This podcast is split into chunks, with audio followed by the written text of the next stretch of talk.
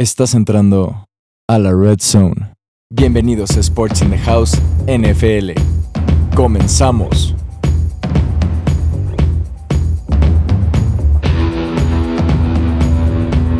Hola, bienvenidos a una edición más de Sports in the House NFL.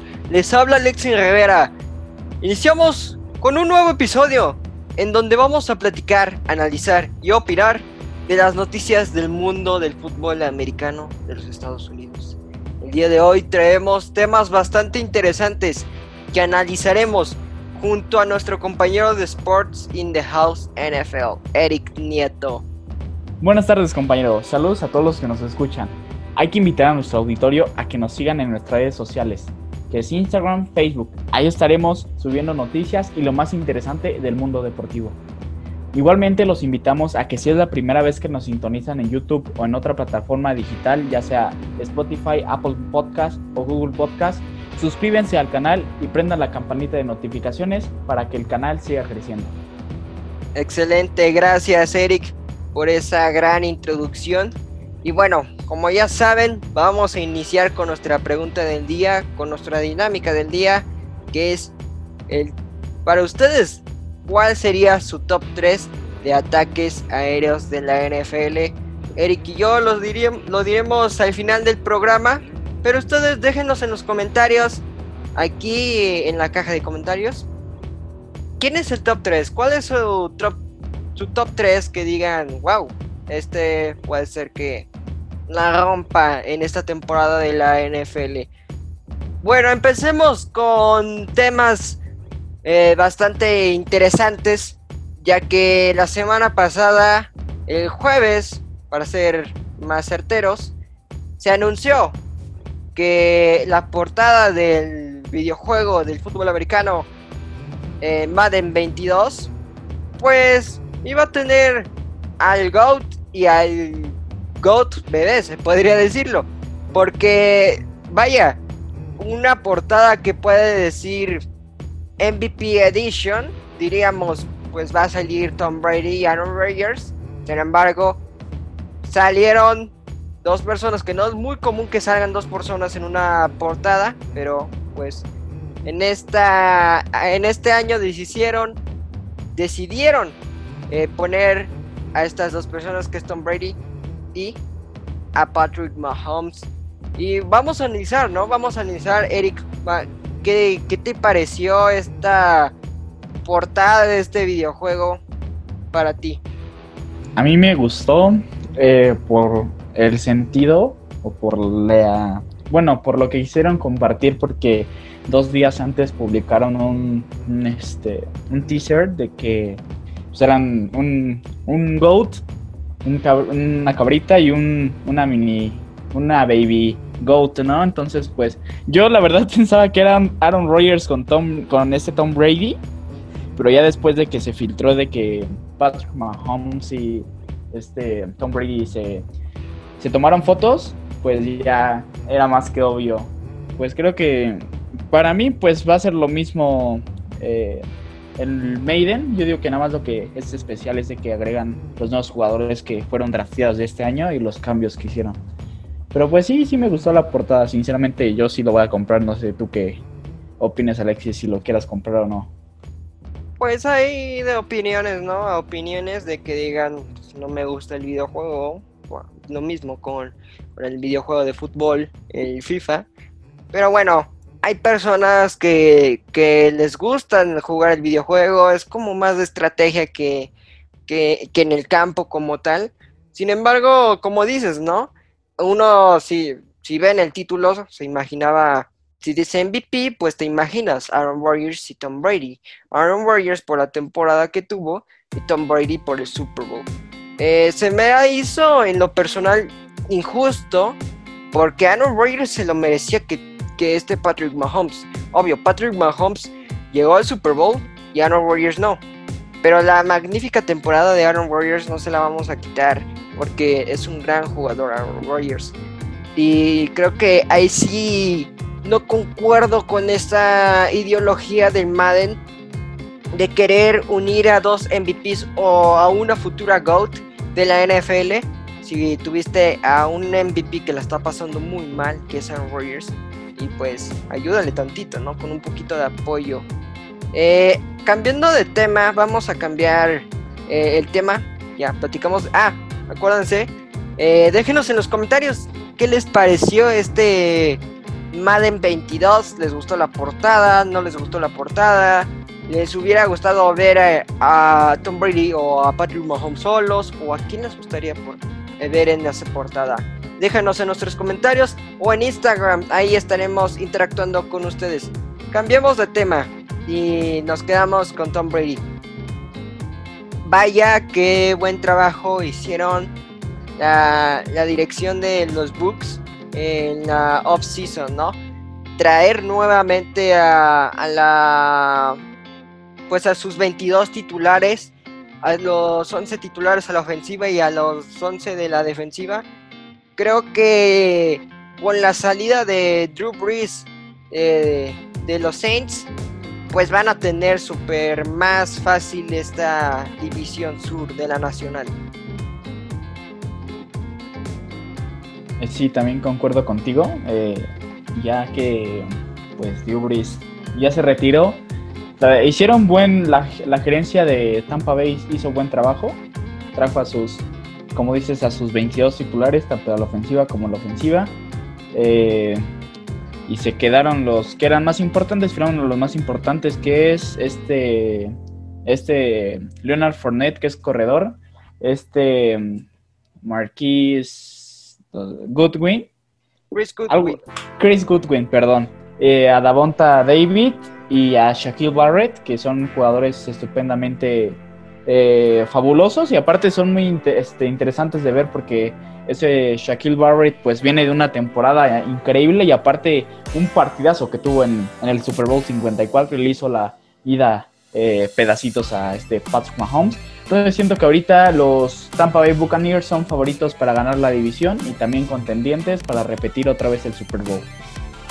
Sí, y aparte como dices, la ofensiva de que nos demostraron en el Super Bowl, vaya que hicieron pedazos a la defensiva de los Chiefs y bueno, como tú dijiste, dijiste los nombres, ¿no? Tom Brady comandando la ofensiva, Ronald Jones, Lara Fournette, Mike Evans, Chris Goodwin y obviamente Ron Gronkowski. Ahí va a estar su gran amigo, el Tyrant de los expatriotas. Eh, vaya, ¿no? Se le ve futuro a este equipo. Por lo menos esperemos que la temporada que viene tenga números que digan, vaya, qué gran equipo. Pero bueno, los equipos de la Nacional se están reforzando mucho. Y es, hay que tener eh, paciencia y calma al decir que puedan los Tampa Bay Buccaneers intentar ganar el bicampeonato.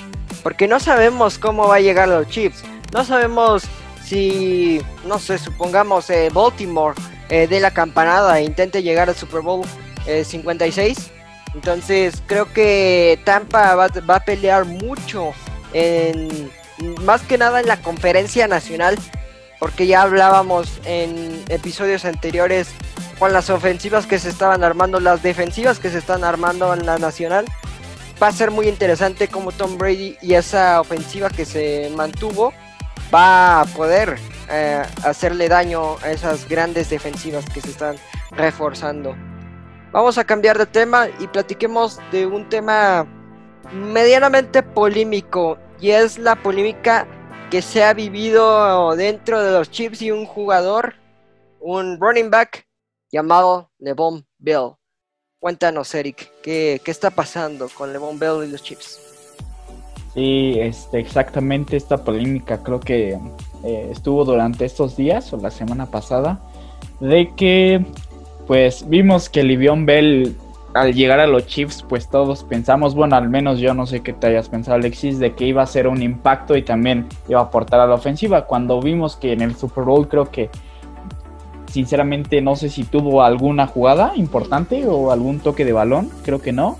Entonces, pues este Livion Bell eh, dijo que nunca volvería a jugar Mm, si no, no con los Chiefs, se refirió más al coach este, de los Chiefs, que es este. se me fue el nombre ahorita, pero dijo que no quería jugar con él porque no le dio la oportunidad que pues tuvo que haber tenido y que pues no pues no encajó en el sistema ofensivo. Entonces, pues vemos que Livion Bell era un jugador de nivel All-Star, All-Pro también. Entonces, pues también desde que llegó a los Jets no ha hecho nada y creo que su carrera en la NFL pues tal vez acabó. Ya se ve muy eh, incierto su futuro porque ahorita no ha tenido ninguna oferta por ningún equipo. Y aparte, la pieza de o la posición de running back en la NFL es muy reemplazable. Entonces, después de los 29 o 30 años, pues un corredor, pues ya no es tanto, tan, tanta importancia en los equipos como antes lo hacían, que antes era muy, muy, muy importante el sistema de, de correr, entonces pues creo que esta pieza pues ya no es tan importante, entonces creo que el futuro de Le'Veon Bell es incierto, no lo creo, no creo que vaya a firmar con ningún equipo, entonces pues a menos de que empiece la temporada y firme pues un contrato sinceramente pues muy pobre de lo que antes pedía Le'Veon Bell. Sabemos que lo que tuvo los Chips en lo que es eh, la temporada pasada y la antepasada, en donde se convirtieron campeones, eh, hicieron un, gran trabajo, ¿no? Sabemos que en el Super Bowl no, no tuvo ese impacto a la ofensiva por piernas por parte de los Chips. Sin embargo, sabemos que ahorita lo que está pegando más es a un coreback que pueda moverse de la bolsa de protección con piernas, que se pueda buscar yardas, alcanzar la primera 10 por piernas, no por brazo, y eso lo tiene muy bien este Patrick Mahomes. Vaya, ¿no? Eh, no sabemos qué tan mala o tan delicada ha sido la relación entre Levon Bell y Andy Reid, pero bueno, eh, como dices, ¿no? El futuro de LeBron va a ser incierto porque los corredores actuales ya no son tan cotizados como antes. Antes eh, salían corredores en el primer eh, round del draft. Ahora nos debemos de esperar hasta el round 2 o hasta el round 3 para ver algún prospecto bueno de, de un running back que pueda ayudarle a un equipo. Y como dices, los equipos están buscando más corebacks que se puedan escapar a piernas, que se puedan, un corredor que pueda ir a, buscar una primera 10 y, trabarse. Y, bueno, las lesiones los corredores es a destacar. Y vaya, hay que contar, ¿no? Que los Chips han contratado a otros corredores. Y un corredor pues, que contrataron estaban los San Francisco 49ers. Entonces, de tantos corredores, en la NFL dices, bueno, uno no es titular, uno puede entrar y en la siguiente jugada pueden entrar otros dos. Entonces, este problema que tienen los, los corredores se ve que, que viene a, un futuro cercano y parece que no se va a acabar con esto, ¿no? Sí, exacto. Eh, por ejemplo, Jared McKinnon que se fue a los Chiefs. Bueno, ahorita San Francisco, como dice, sus corredores que tuvieron la temporada espectacular, su mejor eh, temporada 2019 que fue un monstruo de tres cabezas corriendo, ya no está con San Francisco porque pues es lo mismo que digo, ¿no? Los corredores es una pieza que pues es muy reemplazable y aparte en el draft pues hay muchos corredores y hay mucho talento que, que, este, explorar porque nada más porque sean las primeras picks son los mejores talentos. Vemos que un ejemplo clarísimo, un GOAT de la NFL es Tom Brady, que salió en una ronda 6. Entonces siento que pues depende también del talento de los jugadores y no necesariamente un running back de primera ronda tiene que ser un, corredor de, eh, por así que downs completos. Entonces siento que eh, los corredores como Todd Gurley, Le'Veon Bell, que ahorita son agentes libres, les veo un, futuro incierto. Sinceramente, este Todd Gurley tiene problemas con, con, las rodillas. No creo que ningún equipo lo firme también por ese aspecto. Y pues, sinceramente, siento que ya cada vez mm, va, o sea, tal vez en un momento sí pesa la, la posición de un running back en un equipo como, no sé, eh, no sé, San Francisco, por ejemplo, San Francisco, si ven, no tiene un, running back como Ezekiel Elliott, como Derrick Henry, como Saquon Berkeley, porque no, no es un equipo que constantemente necesite de un, de un corredor elite, porque vemos que rotan a los jugadores, que es un ataque diferente y aparte más explosivo, porque juegas con las cualidades de diferentes corredores. Exactamente, el estilo de San Francisco no ha marcado muy bien Kai Shanahan. Lo que él quiere es un juego más aéreo, un juego más dinámico con tus receptores en vez de siempre estar eh, mandando el balón con tus running backs. Y creo que es un estilo de juego ya viejito, sin embargo, muy efectivo. Y vamos a hablar de otro de otro equipo de la conferencia americana. Y para ser más certeros, los Cleveland Browns. Los Browns se están armando bastante bien desde temporadas pasadas que estaban armando su defensa de manera seria, de manera concreta en la que quieren competir contra Pittsburgh y Baltimore. Y bueno, lo demostraron el año pasado derrotando en dos jornadas consecutivas a los Pittsburgh Steelers, que ellos no son contendientes al Super Bowl como tal, sin embargo son contendientes a llegar o aspiran a llegar tal vez a una final de conferencia. Y cuéntame, ¿cuáles son tus opiniones? Primero, de la ofensiva de los Cleveland Browns. Con gusto te doy mi opinión. Este equipo, como podemos o tiene la fama de ser los Browns, eh, pues constantemente en décadas, se podría decir décadas, ha sido muy malo, pero desde que llegó, ahora sí que el nuevo, eh, la nueva cara de la franquicia que es este Baker Mayfield, cambió totalmente la ofensiva con la llegada de Jervis Landry, con la llegada de Odell Beckham Jr., que Odell Beckham Jr. ha dejado mucho que desear en Cleveland eh, con la llegada de este Nick Chop y con este Karim Hunt, eh, con su regreso de poder tener una mejor carrera, tiene una, una ofensiva muy explosiva. Por ejemplo, Nick Chop para mí es uno de los mejores running backs del NFL, es muy explosivo y aparte es un jugador que va mucho al contacto. Eh, vimos que la temporada pasada al principio tuvieron defectos en, las primeras este, semanas de la NFL y conforme fue avanzando el tiempo eh, vimos un Baker Mayfield más seguro y mejor coreback que lo que había sido las temporadas pasadas que también era un coreback que estaba en, en ahora sí que un interrogante si iba a ser el coreback franquicia de Cleveland entonces pues siento que pues sí es muy explosiva su ofensiva y más si se mantiene sano Odell Beckham. Esperando que Odell Beckham eh, se mantenga sano, creo que tienen mucho que, dar ese ataque aéreo. Y aparte, diciéndote de las selecciones, Alexis, seleccionaron un wide receiver que creo que va a encajar, encajar muy bien, que es lo que les falta, que es Anthony Schwartz, que lo tomaron creo que en una tercera ronda. Déjame ver. Sí, en una tercera ronda. Viene de Orbor.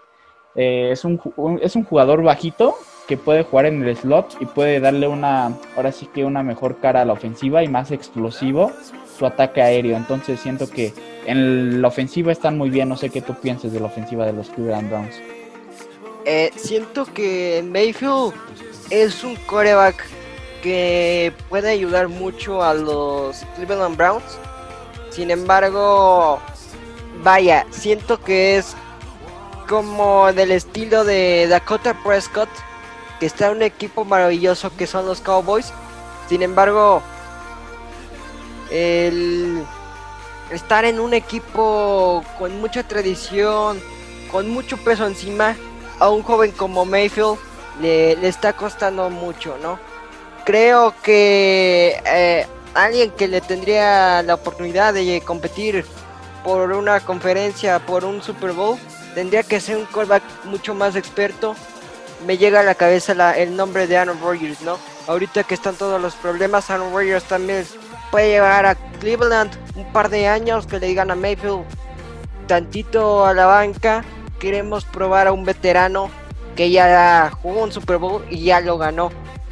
como dices, a comparación de la, de la ofensiva de, de la vía terrestre de estos chips, los, los Cleveland Browns son superiores en todo aspecto, en, su forma de, juego con, las piernas. Entonces sería entretenido cómo va a ser ese duelo. Y justo vamos a platicar a nuestra audiencia cuáles son los enfrentamientos que va a tener los Cleveland Browns en la temporada 2021. En la semana 1 visitan en el Arrow Field a los Chiefs de Kansas City. Va a ser un gran duelo que vamos a ver, ¿no? Cómo va a ser el, estilo de juego de los Cleveland Browns para detener a, Mahomes y para atacar a esa defensa que se está reforzando. En la semana 2 van a recibir en Cleveland a los Texans, que no sabemos qué está pasando con Deshaun Watson, quién va a ser el quarterback de los Texans. Nuevamente en la semana 3 reciben a Chicago. En la semana 4 viajan a Minnesota para verse las caras contra los Vikings. En la semana 5 viajan a Los Ángeles para ver las, verse las caras contra los Chargers. En la semana 6 visit, no, reciben de, de local a Arizona. Nuevamente de locales contra los Broncos en, en Thursday Night Football. Y, bueno, la semana 8 que ahí, ahí se va a ver, ¿no? El, estilo de juego y, la emoción de las aficionadas de Cleveland de volver a tener a, su más odiado rival de, división, que son los Pittsburgh Steelers. Luego visitan en la semana 9 a los Bengals. En la semana 10 visitan a los Patriots. En la semana 11 reciben a Detroit. En la semana 12 van a Baltimore a enfrentarse contra los Ravens. La semana 13 hay descanso. Es muy curioso que los equipos tengan descansos tan largos después de jornadas de muchos viajes. Y lo estamos viendo, ¿no? Van a tener dos jornadas de, pues literalmente de ir de visita. Que es en la jornada 4 y jornada 5. Y en la jornada 9 y jornada 10. Y hasta la jornada 13 descansan vaya que esperemos que no le afecte pues las lesiones porque va a tener una semana de descanso muy larga. En la semana 14 vuelven a verse las caras contra los Baltimore ahora en casa. Nuevamente en casa enfrentan a los Raiders en la semana 15. En la semana 16 visitan a los Packers. Va a estar bueno ese duelo. En la semana 17 visitan a Pittsburgh. Y en la semana 18 terminan la temporada regular enfrentándose a los Bengals en su casa. Eric, ¿cómo ves a la defensa de, de estos Cleveland Browns? Que como vimos ya en el calendario va a ser un calendario sumamente complicado y largo para la defensa de los Browns. ¿Crees que las lesiones se acerquen en los Browns? ¿O crees que haya equipo para evitar eso?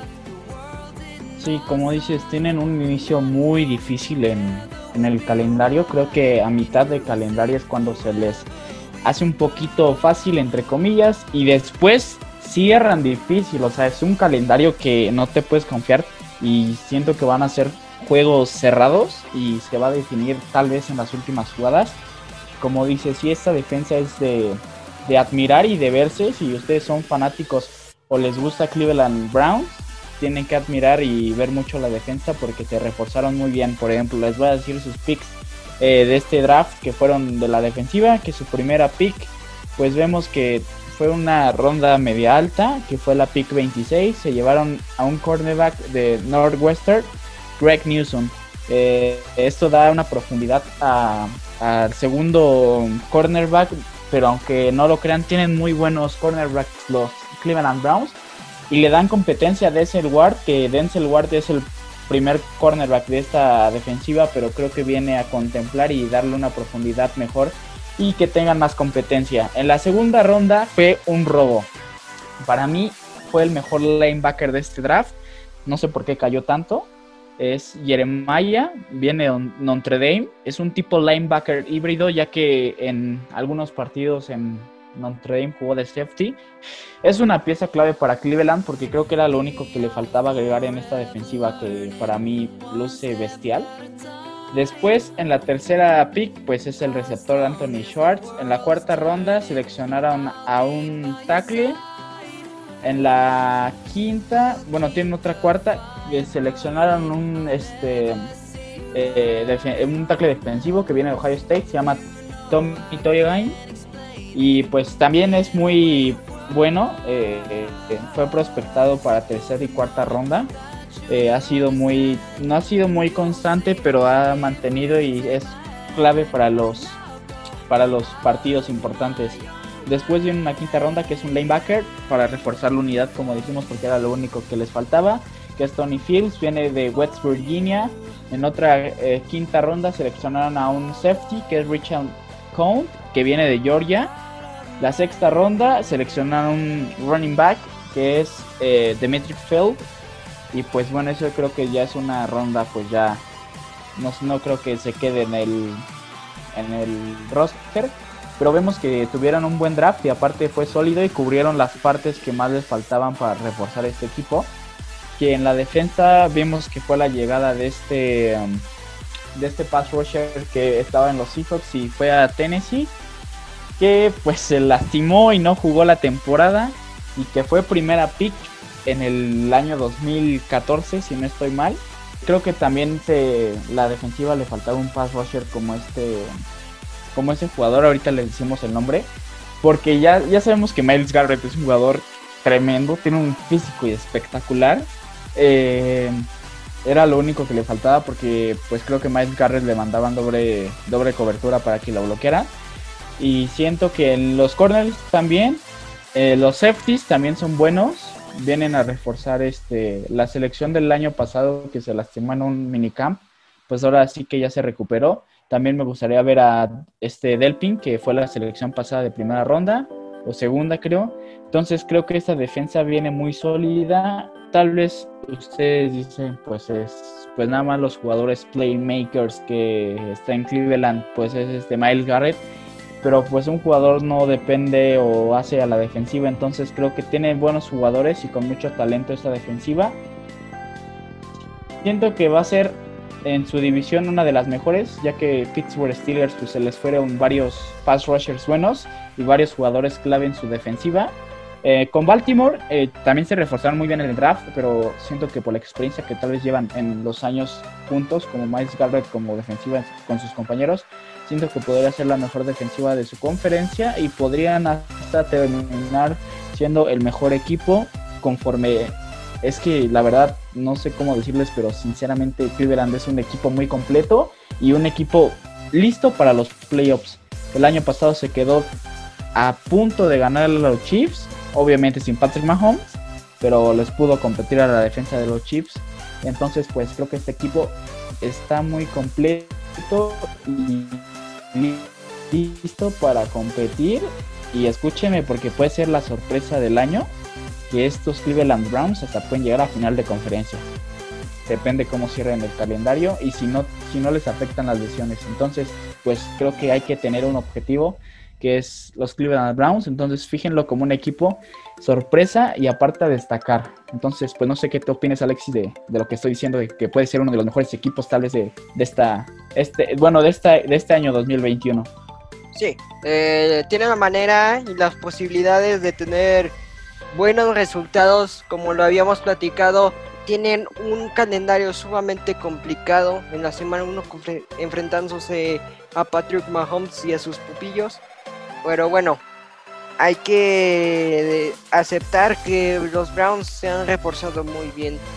Ya para terminar, vamos con nuestra dinámica del día de hoy. Eric, tu top 3 de ataques aéreos en la NFL. Sí, claro, Alex, ahorita te los digo, ya los tengo. Eh, como primero puse Arizona. Eh, creo que me fui también por el talento que tienen, que es clarísimo, que es este de Andrew Hopkins. Quiero a este a un jugador Rondal, Rondal Murray en el draft. Eh, creo que es un talento que les va a hacer. Bueno, tienen mucho talento los Arizona Cardinals, entonces eh, lo, puse como primero, los Chiefs los puse en el segundo. Tanto Kelsey, tanto Terry Hill, creo que es una dupla perfecta. Tienen muy buenos receptores. En el tercero puse a Tampa Bay por lo que se quedó este Chris Godwin y Mike Evans y aparte Ron Gronkowski. Creo que también eso es una dupla muy perfecta para los este, Tampa Bay. Y pues agregué uno más, que son los 49ers, que tienen un grupo de wide receivers que no son poco comunes y que son receptores que ganan yardas, más yardas, más yardas y comen yardas. Y los apodan los Reyes de las Yardas, que es Brandon Ayuk, Divo Samuel y George Kittle. Dime Alexis, ¿cuál fue tu top 3? Concuerdo contigo, yo inicio con los 49ers Creo que si Jimmy Garoppolo está en sus condiciones óptimas para competir, creo que va a explotar mucho estos wide receivers y este gran tight que para mi gusto es el mejor de la NFL, George Kittle. Yo tengo como segundo a Atlanta. Me interesa Atlanta porque llega un tight end, llega el tight end eh, de la Universidad de la Florida, Pitts llega con buenos números, llega a una, pues se podría decir una ofensiva no buena, pero tienen a un coreback muy veterano que te puede enseñar muchas cosas y puede saltar a otro equipo. En la tercera posición finalmente puse a Tampa Bay, como dices, ¿no? Tiene a Chris Evans, tiene a Robert Krosky, tiene a Goodwin y pues el brazo de Tom Brady no hay palabras para contradecirlo ni para decir nada al respecto porque no, no hay manera de decir la clase de juego de Tom Brady. Déjenos en los comentarios quién para ustedes va a ser su top 3 de los mejores ataques aéreos esta temporada. Bueno, es todo por el día de hoy. Acuérdense que pueden interactuar en nuestras redes sociales sea Instagram, Facebook o incluso nuestra página web, estaremos viendo todos sus comentarios y opiniones.